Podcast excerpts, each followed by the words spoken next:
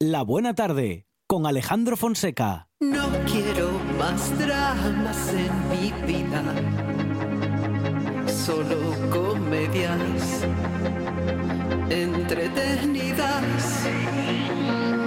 Así que no me vengas con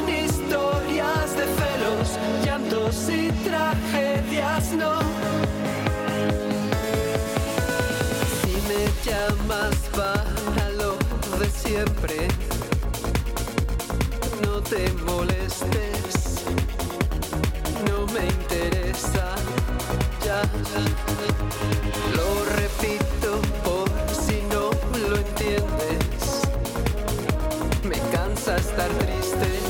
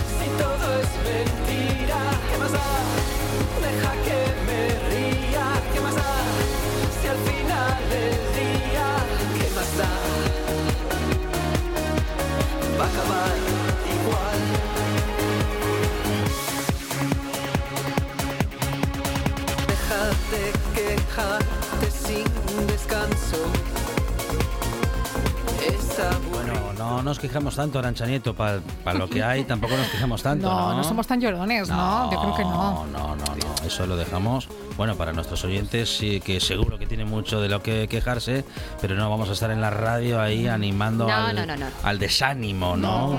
Valga la contradicción. Verónica García Peña, ¿qué tal? Buenas tardes. Buenas tardes. Porque animar al desánimo es una contradicción, pero hay gente Pero que lo hay gente hace. que se ¿eh? empeña, sí, sí, hay Sí, gente que... sí. Yo les llamo dementores. Mm. Son como... Los dementores son esta figura de inventada por J.K. Rowling de los libros de Harry Potter, Sí. Es verdad. que por donde pasan se llevan la felicidad, ¿no? Sí. Yo, hay, hay personas que son así, son Sí. dementores. Bueno, también les, les bautizan como los vampiros de energía, ¿no? Que También, es como que te también. absorben todo el positivismo. Y fíjate que yo esta canción, este temazo de, de nuestra querida Alaska, para mí es una filosofía de vida. de Sí. No quiero más dramas en mi vida, ¿verdad? Por eso, por eso la he elegido para abrir este universo. Qué bueno. Este es la intro de nuestro nuevo universo musical. Nuevo universo musical con Verónica García Peña, que cada dos o tres semanas, o un más, Depende. eh, va cambiando de universo, siempre musical y siempre sorprendente, Verónica. ¿eh? Hoy toca Alaska. Muy bien. Alaska desde los 80 Ujú. hasta nuestros días. Iremos recorriendo todo su... Porque Alaska en sí misma tiene muchísimos universos. Ha pasado por, por muchos grupos y los iremos repasando todos. Esta que suena, por cierto, es dramas y comedias y es de, es de- es de las actuales, digamos. Es de su grupo actual, que es Fangoria, el que tiene con Nacho Canut. Y, y como decía, la he elegido por eso, porque es mm, pura energía, es buena vibración y porque basta de dramas. Vamos a Sí. ponernos comedias en la Sí. vida. Que es que siempre estamos todo el día lloriqueando, hombre, por Dios. No se puede, no se puede. Eso sí, nos falta una boa de plumas o algo, ¿no? Es para, verdad. Para sí, ser un poco sí, sí. Alaska. Para salir así en plan revista. Es verdad, los Es que- espectáculos sí, de Alaska. eso es. Sí. La gente tiene que saber que ir a un concierto de Alaska no es ir solo a escuchar música. Bien. Es ir a ver un espectáculo. Porque ella mm, lo que da al público es, eh, aparte de su buen hacer como cantante y, y las canciones que repasa, suele además hacerlo, repasa no solo las actuales, también las clásicas, y, y sale con unos vestuarios y unas coreografías muy, muy estudiadas. O sea, son números muy estudiados y a mí me recuerdan a, a los clásicos de televisión antiguos, a las revistas. Con Norma Duval. Sí, que salían ahí Sí. las vedettes. Muy, muy vedette, muy vedette. Mm. Sí, sí, sí. Oye, que además es amigo suyo, no sé si conocéis eh, la pandilla de Alaska y, de Mario. Uno de los amigos de, de las Nancy Rubias, bueno, uno de los componentes de Nancy Rubias, es quien diseña el vestuario de, de, de nuestra Alaska. Ah, Y- pues tiene buen gusto. A mí sí, me gusta. Juanpe creo que se llama, ¿eh? Ahora a ver, mismo que es cierto memoria. que no es un vestuario quizá para moverse alegremente por Bueno, la calle. yo lo llevaría, aunque- ¿eh? Eso te iba a decir, aunque visto cómo está el panorama de Claro. dementores tristes por ahí por la vida, oye, te vas con unas plumas por la calle. Sí. Buah, te cantas un drama así comedias y que miren. claro. Totalmente. Que haga lo que quiera. Totalmente. Bueno, pues hoy abrimos Universo Alaska. Y vamos a empezar por lo principal. ¿Quién es Alaska? ¿Cómo se llama Alaska? Alaska se llama Olvido. Es Olvido Gara. Ajá. Pero la propia Alaska nos puede decir ella quién es. Quién es. Y lo va a hacer a través de una canción que yo creo que todo el mundo conoce la canción, ¿eh? Pero bueno.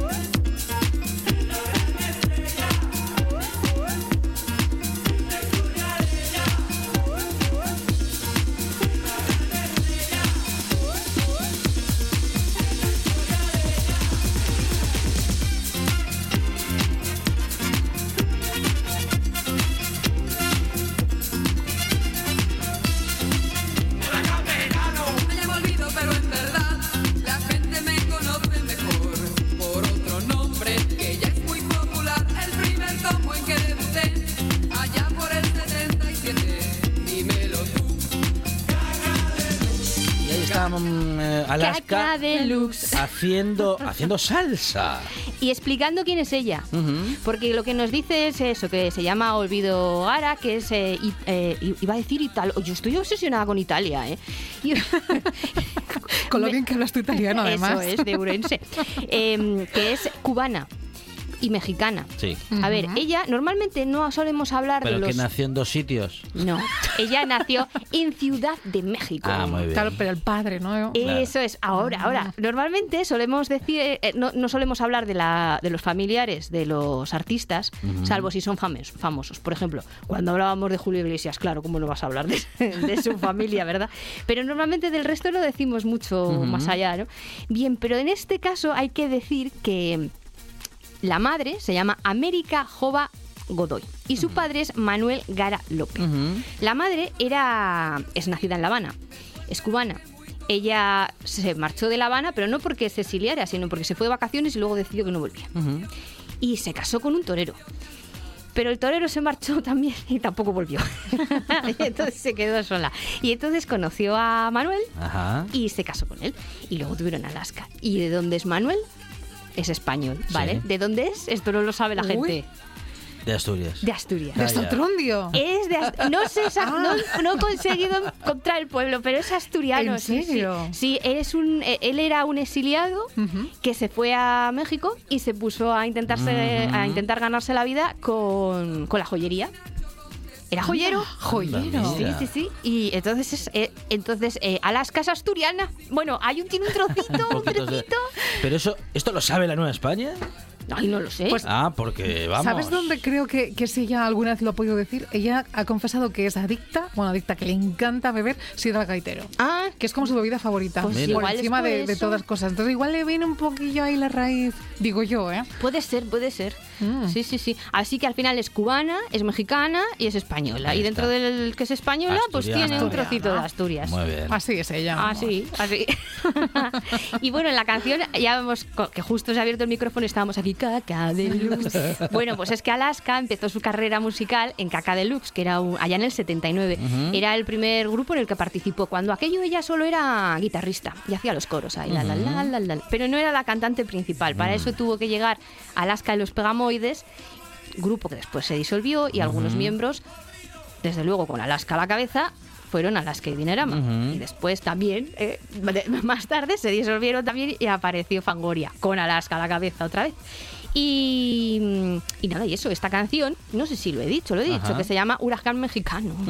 Y la canta ella presentándose a sí misma. Ahí está, más. muy bien. Con uno de los eh, ritmos que caracteriza, bueno, uno de sus eh, orígenes familiares. Eso es, eso es. Ella se denomina a sí misma, bueno, eh, igual me dejo algo, pero cantante, actriz, compositora, presentadora de televisión, empresaria, escritora, productora y disc jockey. Ajá. Ole. Dick Jockey también. Sí. Ajá. Casi nada, ¿eh? Bueno, Un pues currículum.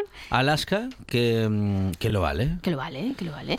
Y como hemos dicho mm, que íbamos a pasar por todas las eh, grupos y tal, Sí. hoy no va a ser así. Hoy simplemente es eh, la canción que más me gusta a mí de Alaska, con la que abrimos, quién es Alaska, y luego las siguientes son sus, sus canciones más, más eh, sus hitos, digamos, las que más famosas La eh, la- eso es. Y vamos a empezar por una del 82, cuando ella ya estaba con los pegamoides. bailando.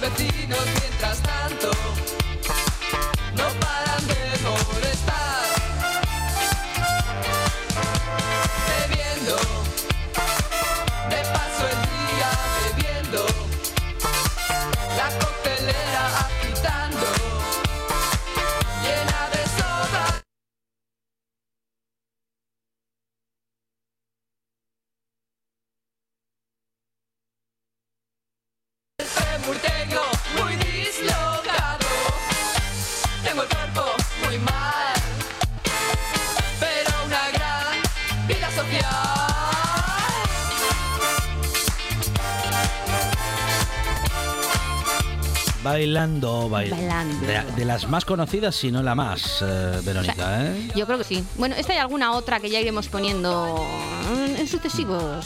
suce- sucesivas entregas. entregas. En sucesivas entregas. Bueno, esta canción eh, es como muy de. muy cubana también. Y dicen que es que tiene influencia de la canción Cuba de Gibson Brothers.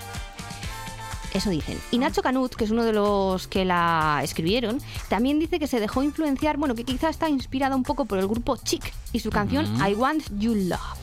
Cuando dice eso, eh, me he dejado inspirar. Me he dejado inspirar, me he dejado inspirar. Bueno, con esta canción llegaron al número uno en varias semanas consecutivas en España. Y en otros países latinoamericanos eh, también. Luego intentaron hacer una versión en inglés y la llamaron Dancing.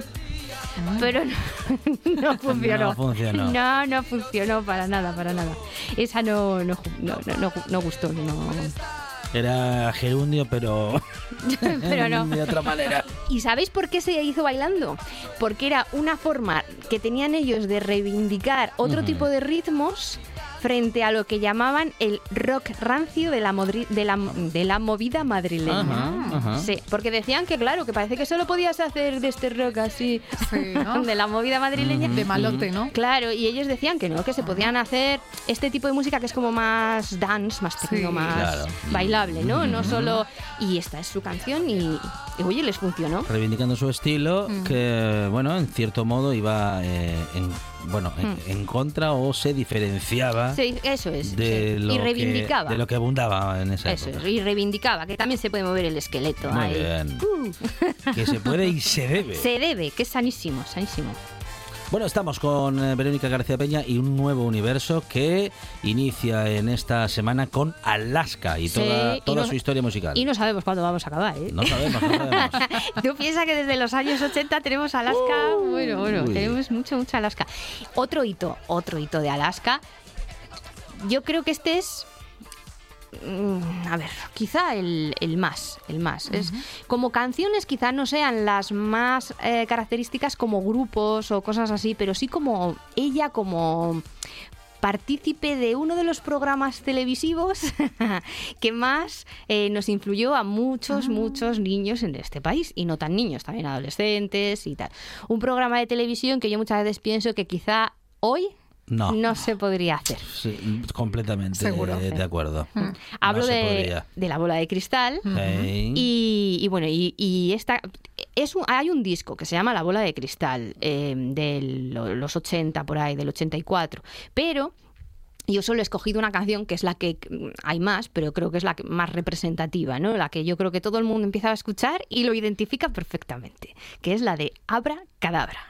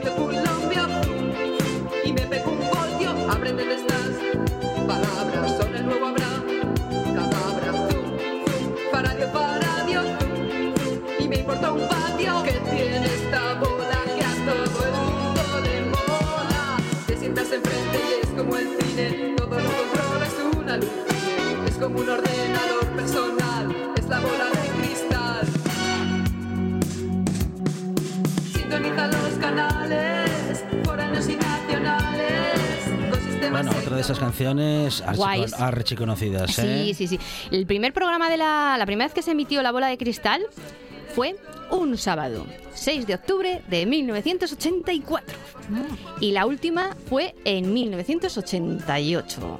Y ganó un montón de tepes de oro este, este programa. Y era un programa dirigido por Lolo Rico y Matilde Fernández Jarrín. Es bueno decir eh, los dos nombres porque en aquellos años que hubiera una mujer también codirigiendo un programa no era habitual. Entonces hay que decirlo. Y eso ganó un montón de, de tepes de oro. Bueno, un montón. Yo también soy un poco exagerada. ganó dos. ganó dos en el 85 y en el 87 a mejor programa infantil. Porque hay que recordar que esto era un programa infantil cuya principal característica era que no trataba a los niños como si los niños no entendieran. Para que nos. Que como si, vamos, que el niño no es tonto, ¿eh? Y el niño sabe lo que le estás diciendo. Y entonces tú le tratas así y el niño te, te entiende. Y, y bueno, eh, fue un programa que tuvo muchísimo éxito, por el que participaron, por el que pasaron un montón de cantantes. Eh, Kiko Veneno estuvo por allí, bueno, un montón de, de ellos más, ¿no?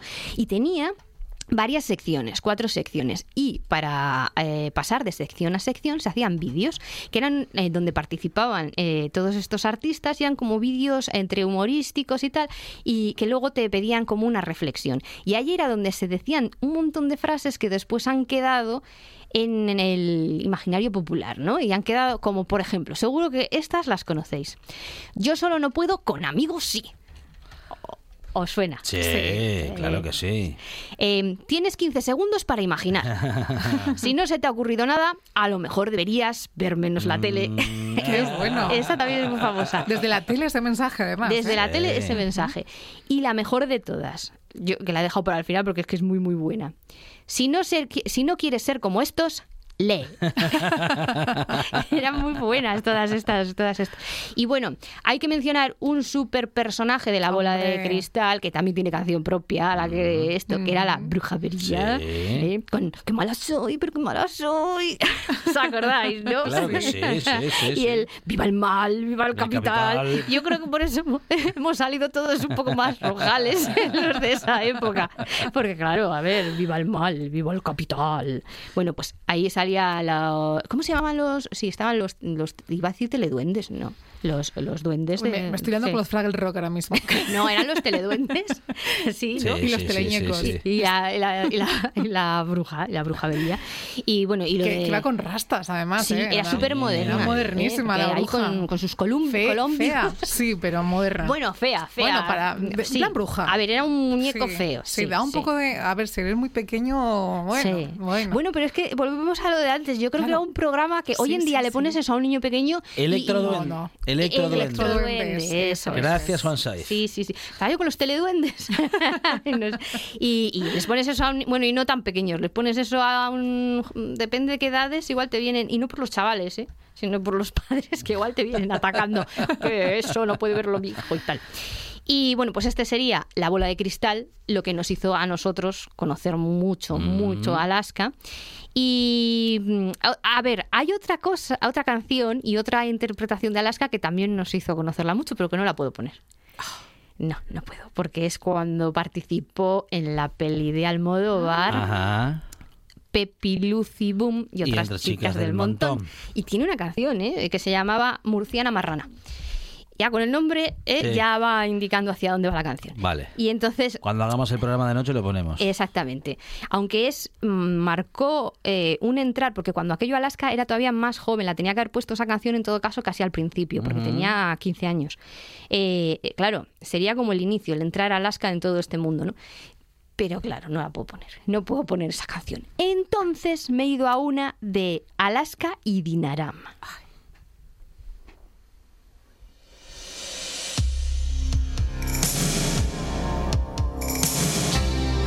Perseguida, acosada por la ley, no podrán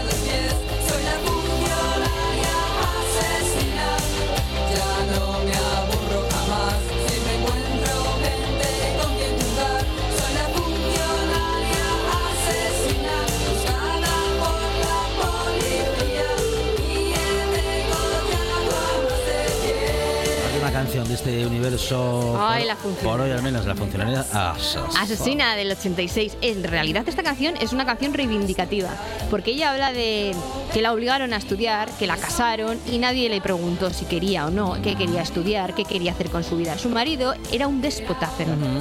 Aquí se oye, un déspota feroz. ¿Y qué, qué iba a hacer? Pues qué, qué remedio, que le quitó de en medio, ¿qué le vamos a hacer?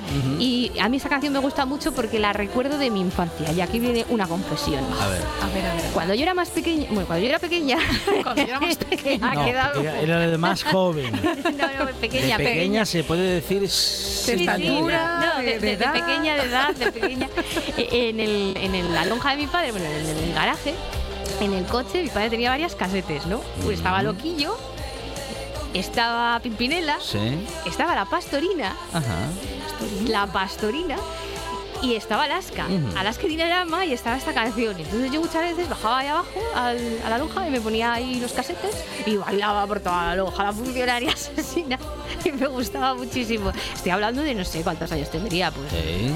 eh, no sé, siete, ocho años.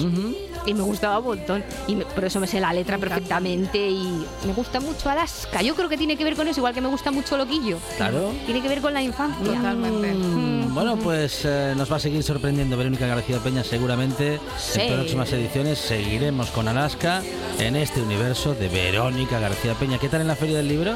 Muy bien. Muy contenta. Porque cuando me tocó a mí hacía sol. Hacía sol. Presentaciones propias y ajenas, ¿eh? Propias y ajenas. Eh, sí, sí. Muy bien, muy bien. Verónica García Peña, escritora y sin embargo programadora musical. Verónica, gracias. A vosotros.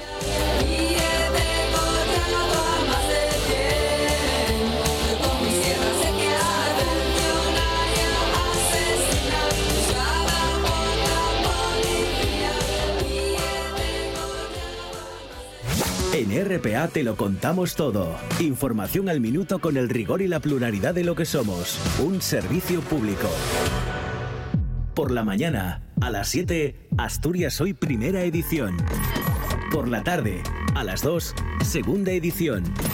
Y por la noche, a partir de las 8, Tercera Edición. Y a, y a las horas en punto, Boletines de Noticias. Asturias Hoy. La actualidad no descansa. Nosotros tampoco. La buena tarde con Alejandro Fonseca.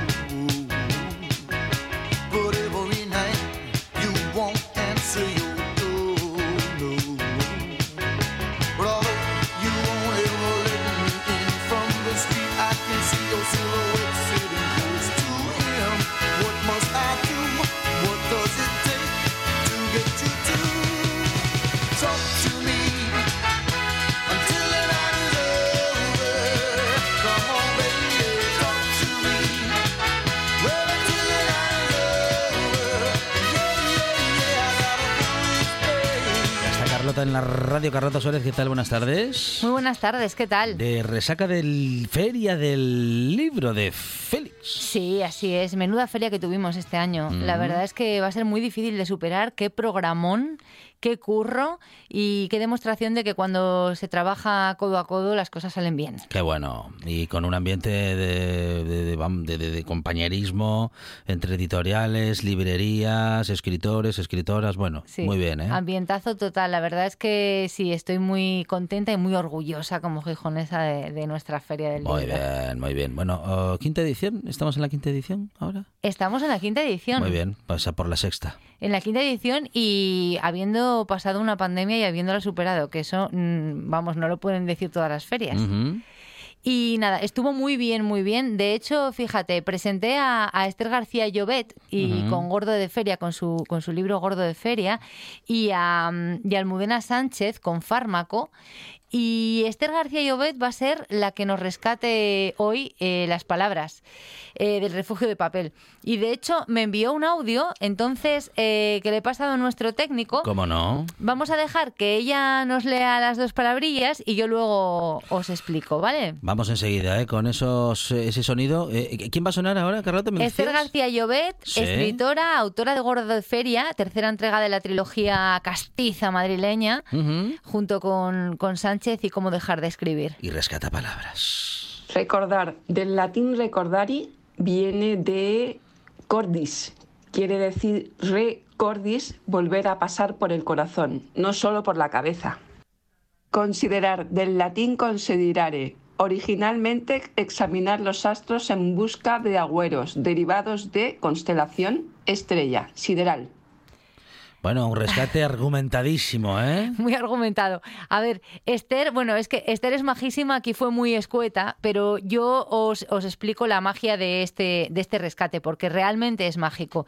Considerar, yo, además es que nos fuimos a tomar una caña, bueno, vosotros sabéis que las presentaciones salen mucho mejor después de una caña.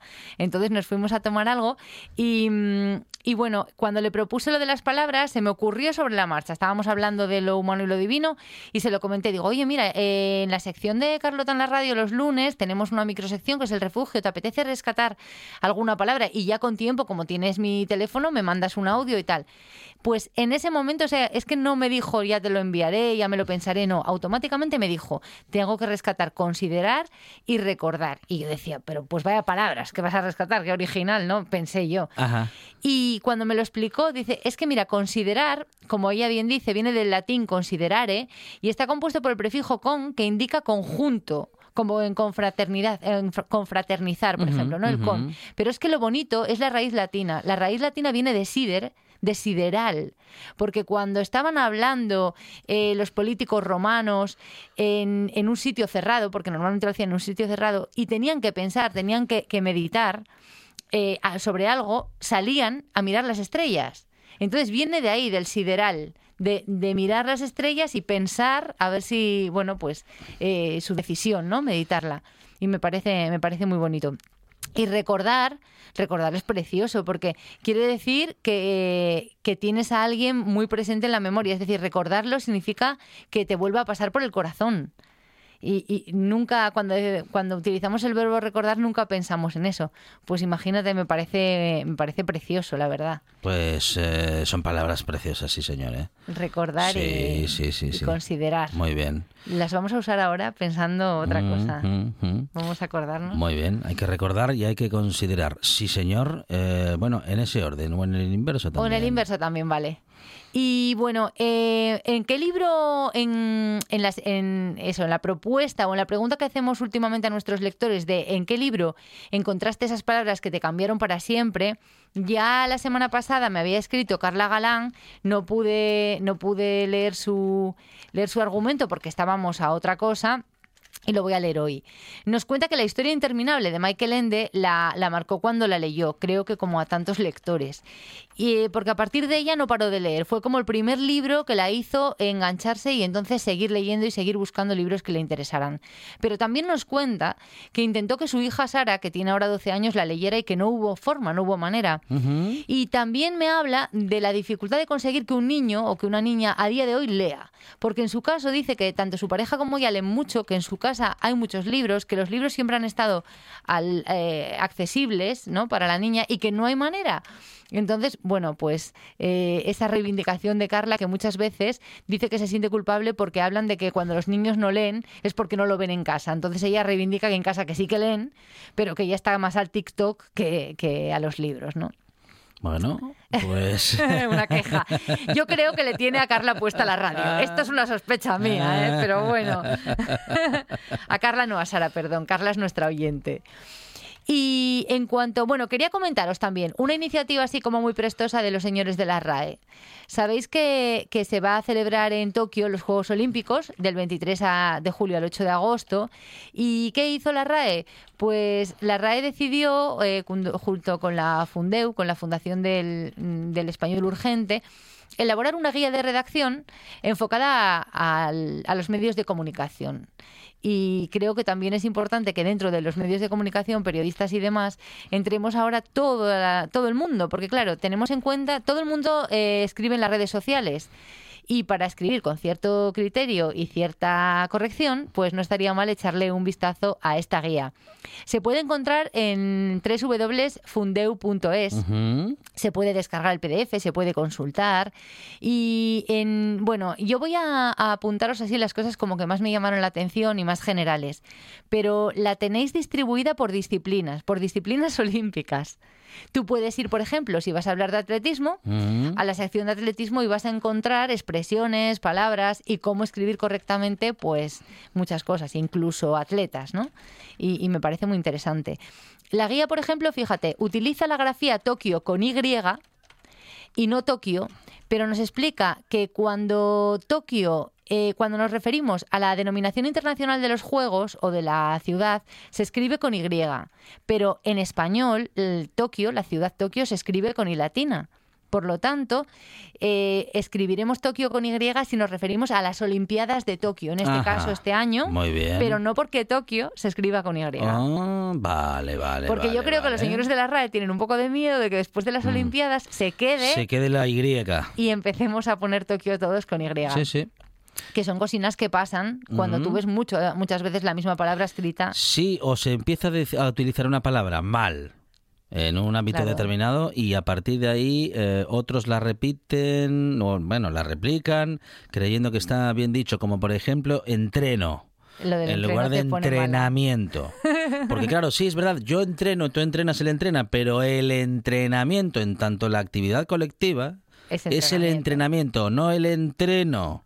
Eso y el mundo mundial, Pero a que Fonseca lo pone Y verde. el mundo mundial, que empezó como una broma y es una redundancia como una casa. Te ¿Eh? pones verde Bueno. cada vez que... cada vez que se habla del entreno y del mundo mundial. Sí, sí, no, pero lo entreno mucho más. Es que ahora estás chupando entreno, claro, a todas horas. El mundo mundial tiene cierta gracia, pero... El entreno ninguna. El entreno no. Es absurdo total. Sí, O sí. utilizar términos del baloncesto para el fútbol. También, ¿eh? Bueno, eso ya... claro. Peor todavía. Pues está genial esta guía, hay que Mm, animar a la mm. gente a que lo... Porque también viene baloncesto y fútbol. Ah, muy bien. Mm, vienen un montón bien, de bien. disciplinas, genial. Y, por ejemplo, mira, paraolímpico se escribe paralímpico, Ajá. no paraolímpico. Claro, sí, sí, sí, sí. Que es otro fallo que, que los señores de la RAE han detectado y quieren subsanar antes de que se vuelvan a producir. Y una cosa que ya me llamó muchísimo la atención, que esto yo no lo sabía. Para aludir a una prueba deportiva, puede emplearse tanto competición como competencia. Ah, mire. Porque en. Latinoamérica, eh, es que aquí en España es muy poco utilizada en este sentido, competencia, pero está aceptada en la RAE. Sí, y porque en aquí la utilizamos más por para eh, eh, mm, facultades, ¿no? Competencia del tribunal, competencia de tal, y luego mm, ya la- lo de eso, lo de competir, lo de ver quién gana, eh, le decimos competición. Sí, exacto. Sí, Sí, sí. un poco para diferenciarlo. Sí, es verdad que competencia es un poco, eh, a- le toca a fulanito, pues es competencia de, Sí, ¿no? sí, sí, sí. responsabilidad o tal. Y luego otra cosa importante es que árbitra Sí. es la forma correcta Sí, sí, del término claro. femenino árbitro. Igual que jueza, igual que presidenta, igual que capitana. Y los señores de la RAE apuntan y recuerdan que, para que no los llamemos carcas luego, que se eh, viene precedido del artículo la. Claro. Y ahí queda. Sí, la el árbitro, la árbitra, sí, lo, sí. Bueno, la bien, bien. árbitra, la capitana. O- sí, sí, sí, sí. en sí. este caso, ¿eh? La árbitra, la capitana, la técnica y la arquera. Ujú, Muy bien. Y es que ya, ya sabes que el fútbol femenino está petando, Sí, sí, sí. está sí. pegando fuerte. Y bueno, en Telacambio voy a seguir en la misma línea. Y Ujú. entonces, voy- vamos, ¿por qué no cambiamos? Voy a proponeroslo a ver si. eh, es que ya no se utiliza mucho la palabra plusmarquista. Ujú. Y seguimos ya con Recordman Ya. o Recordwoman. Ya, ya, ya. Plus, no, plus marquista está. Plusmarquista está claro. genial. Sí, sí, sí. Es neutra. ¿Qué, ¿Pero qué dicen recordman? Recordman. O record. Recordman. O record. Recordwoman. Y record, record. ¿En serio? En serio. Pero eso los americanos. y nosotros también. Nosotros también, si es ¿Qué que cogemos todo lo malo. Qué mal. Sí, Eh, Así Sí, que sí. vamos, plusmarquista, Vale. vamos a recordarlo. muy bien. Plusmarquista. Y sprint Sí. se escribe con E delante. Sprint. ¿Ah, sí? No, con sprint. líquida. Eso, la Ajá. S líquida sería en inglés, sería el anglicismo. Sí. Pero tenemos la palabra adaptada en español. Entonces vamos a adaptarla bien, vamos a escribirla, vamos a utilizarlo y pronunciarlo como queramos, pero es sprint. Muy bien. Sprint. Y la T, Sprint final.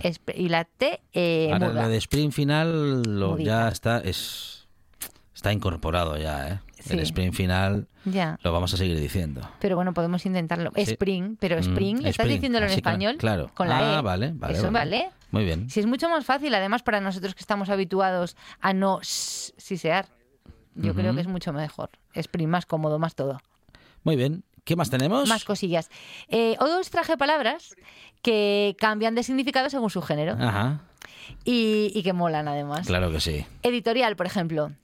Bueno, hay palabras eso que pueden emplearse en masculino o en femenino y que indistintamente, pero sin que ello suponga eh, un cambio de significado. Pero en otros casos, en función del género que se usen, eh, pasan a significar una cosa u otra.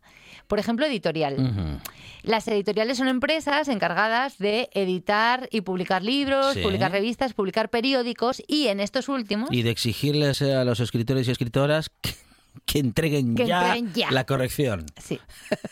La corrección o que vamos Ya, o como el, como el- es- lo gordo Como esté. que ya se encargará la, la correctora luego De hecho, hay editores que no dicen como esté, dicen como estea. Como- sí, luego llega el corrector, para eso tienen Claro, correctores. claro, los claro. periódicos ya no, los periódicos ya no tienen correctores. Qué figura la del corrector. ¿eh? Ya, perdida, olvidada, pero hace Qué mucho pena, ya, ¿eh? sí. No es de ahora. Y se nota, se Uh, nota. No, pero no solamente eso, que eso ya se notaba hace algunos años, sino que sobre todo lo que se está notando en los medios de comunicación escritos es que hay muy poquito tiempo para escribir todo lo que hay que escribir, todo lo que le dan a una periodista o a un periodista, a un redactor, redactora, para que, para se- para que sacar redacte, sí. es tanto que no se puede detener a veces, En hacerlo bien. eh, bueno, o, En el ponerlo o bonito, en, el en detalle mm, no solamente de que esté bien escrito, sino de que esté muy bien escrito y En sobre hacer- todo sin hacer una relectura, vamos. sin este, vamos, sin sin faltas de ortografía o, o gramaticales. Bueno, pues en estos últimos, en los periódicos, podemos encontrar los editoriales en masculino, Sí. que son artículos de fondo que no van firmados, normalmente relacionados con la actualidad y que reflejan un punto de vista que suele ir acorde con, con la línea editorial del periódico. Muy bien, muy bien. Eh, cometa. La ambos vuelan. Sí. La cometa. La cometa. la cometa vuela Sí. eh, eh, a, a- bueno, a baja altura, Sí, y, la y el cometa Halley. sujeta por una cuerda. Sí, y el cometa Halley. Y el cometa Halley ya no. Eh, la cometa, hombre, a lo mejor se te escapa la cometa y puede terminar chocando o, col- o colapsando con el cometa, ¿no? Sí. Que esté orbitando ahí alrededor del En Sol. algunos países de Latinoamérica, barrilete. Barrilete, el, la, co- juguete. la cometa es un barrilete. ¿Y, por- ¿Y de dónde viene eso? Mm, no lo sé, porque me, me suena a más, ¿no? Como a barril pequeño, Sí. barrilete, pues... Eso hay que buscarlo. Mm, De hecho, de allí esa frase famosa de barrilete cósmico que él nombra Víctor Hugo Morales, relator de fútbol, periodista, cuando el gol de cuando el gol de Maradona en el 86 a Porque los fue ingleses como una cometa. Mm, No, tiene una historia un poco más Ah. que tiene que sí, tiene que ver con unas críticas al director técnico de la selección argentina de aquellos años que decían que que cambiaba con el viento como un barrilete, que cambiaba de opinión. Claro, como- y las cometas cambian de sí, dirección según claro, cambia el viento. Entonces, barrilete cósmico, ¿de qué planeta viniste? Claro. bueno, nada. Barrilete, cometa. Y a este lado del charco no, lo no entendimos el chiste. Hay que volver a, a Eh, escuchar sí, la, la crónica. Bueno, coma. Por ejemplo, poner una cama, eh, una coma entre el sujeto y el predicado tiene delito, es muy grave, es muy Mm. grave, pero no tan grave como quedarse en coma. Ajá. El coma es esa Sí. circunstancia patológica que te hace pues estar inconsciente y, Y, luego está totalmente- coma de Stephen King. Y luego está coma, que es el coma. El ¿Se llama el- coma se llama? No, no se llama el coma, pero Ah, se ah, refiere al coma al masculino. Sí, sí, sí, sí. Sí, sí, se refiere al coma masculino. Stephen King, otro que tampoco pone muy bien las comas. Ah, también.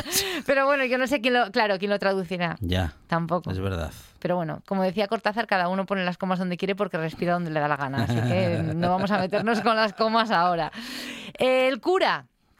Pues una cosa es el sacerdote de la Iglesia Católica y otra cosa son las curas, ¿no? Mm. Claro. Que, que no es una sacer- sacerdotisa, sino el, el efecto de curar. Eso el es, hecho o el efecto la de cura. curar, la cura. Eh, parte, por ejemplo, que un parte es un escrito o una notificación eh, normalmente breve que se envía a alguien para comunicarle algo o una información que se transmite por los medios. Eh, ¿Te acuerdas que nuestros abuelos decían mucho eso de voy a escuchar el parte? O venga que ahora dan el Sí, parte, dan el parte, para claro. las noticias. Sí, sí, sí, sí. Y, y- y podemos partir en partes, es decir, la parte ya es el, pues la partición, ¿no? Tu, tu parte es en partes. Y luego tenemos también pues el papa, el papa y la papa, que aquí se dice más patata que papa, Sí. pero papa es patata. Papa, sí, no, en las islas se dice papa, ¿eh? Sí. En, el- en las Islas Canarias, papa. Sí, En, en el sur hay muchas zonas que también se también. dice papa. Sí, sí, sí. Pero no es lo mismo el papa que el papa. Eso es. Y mañana, por ejemplo, Mm. que la mañana nos referimos a, esa, a ese periodo de parte del día que transcurre desde el amanecer hasta el mediodía. Y en cambio, cuando hablamos del mañana es el futuro, ¿no? Claro. Pensar en el futuro. Es más poético. más poético. Pendiente, por ejemplo. Pendiente es o, o el- o el adorno que nos ponemos en las orejas, o una pendiente, una cuesta. Una cuesta que cuesta subir o, un bajar. asunto pendiente. O un asunto pendiente. o una asignatura pendiente. Pendiente que también. además de ser una expresión, eh, es una buena película. Sí, sí, de José. Luis García. Pues, eh, Jolín de García estuvimos hablando el otro día. Bueno, claro, estábamos en Lindurra, no podía ser de otra manera. Claro. Bueno, y frente. Frente, que puede ser la zona que hay entre, la, entre Sí. las cejas y, la- y el cuero cabelludo, Ajá. eh, que esa sería la frente, Sí. o el frente de estar en el frente peleando O en las trincheras. el Frente Popular de Galilea. También, También. también. Sí. ¿Te das cuenta? Claro. Lo que cambian las palabras. Bueno, vamos terminando, Carlota, ¿qué tenemos Nada, para terminar? pues podemos terminar, por ejemplo, con, con- Nada, os voy a dar los motivos para leer los dos libros que, que presenté en esta feria del libro, que creo que se lo merecen. Bien. Me están preguntando mucho en redes. Bueno, pues en cuanto a Fármaco, de Almudena Sánchez, os recomiendo leer Fármaco, lo primero porque es necesario, porque es un libro que habla de la depresión sin ser un libro de autoayuda y sin ser un compendio ni un ensayo científico. Es literatura, es narración, está escrito en primera persona, muy optimista y realmente curativo. Porque vas a empatizar y a trabajar mucho la empatía y porque cura, pero también previene. Y en cuanto a Gordo de Feria de Esther García Llobet, Mm. te lo tienes que leer porque, porque Esther es una genia, porque ahora toca reír, que ya hemos salido de esta pandemia y es lo que toca, porque un paseo por el Madrid castizo y del Extra Radio siempre mola mucho y porque vas a descubrir a su autora, que como os digo es, pues eso, una genia. Es Carlota Suárez y ha estado una vez más con nosotros y contigo en la radio, Carlota. Muchas gracias. Abrazote.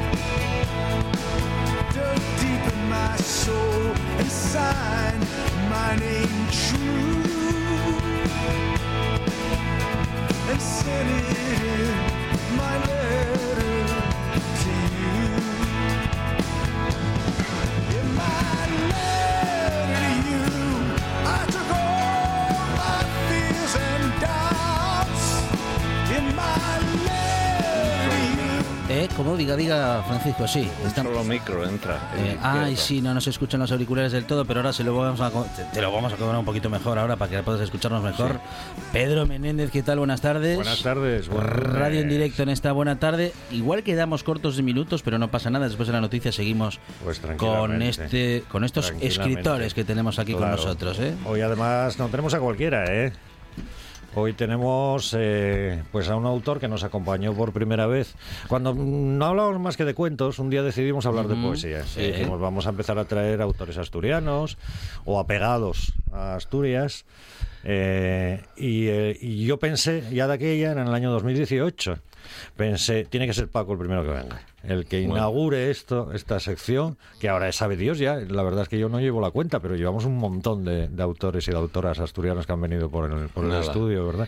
Un- una y fuiste tú el primero. Una amistad muy, muy generosa la tuya. Es lo que tiene conocernos hace muchísimos años. Está con nosotros Francisco Álvarez Velasco. Eh, y está con nosotros una vez más. Aquella vez vino a inaugurar la sección Cuéntame un verso. Esta vez no viene a inaugurar, bueno, se viene a inaugurar en cierto modo, porque acaba de publicar, pero es recién nacido, recién nacido. De hecho, yo lo tengo desde el viernes y a Gijón llegó el jueves, ¿no? Sí. Su último libro de poemas. Y por eso está aquí Paco. Eh, Bienvenido, Paco. Muchas gracias. Y, y entusiasmado de, de estar con vosotros aquí.